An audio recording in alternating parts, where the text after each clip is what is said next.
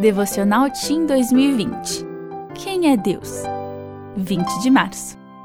Sanguessuga. Duas filhas têm a sanguessuga. Dê! Dê!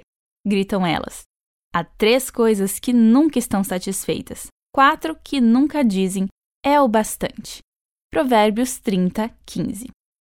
A sanguessuga é um verme que tem o corpo cilíndrico e, como o próprio nome diz, ela suga o sangue de outros animais após se fixar na pele deles. A maior espécie pode chegar a 45 centímetros de comprimento. A quantidade de sangue que ela consegue sugar é equivalente a 10 vezes o seu próprio volume. Uma vez grudadas na pele, só desgrudam quando estão completamente satisfeitas. O verso de hoje aplica a característica desse bicho, um tanto asqueroso, a realidade da vida de algumas pessoas. Segundo o sábio Salomão, existe gente que vive sugando as forças alheias e, para piorar, sem nunca se satisfazer. Sabe aquele amigo pegajoso que não deixa você se relacionar com mais ninguém? Ou aquele colega que quer que você faça o trabalho da escola por ele? São típicos sanguessugas.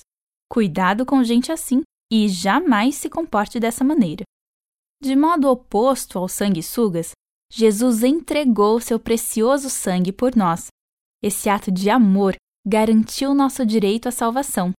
Seu sacrifício nos deu a possibilidade de viver de modo útil e digno.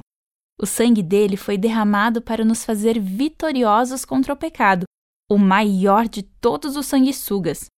Não deixe nada nem ninguém sugar seu sangue. Viva livre e feliz pelo sangue de Jesus, o sangue que salva. Meu nome é Aline, sou jornalista e trabalho na CPB.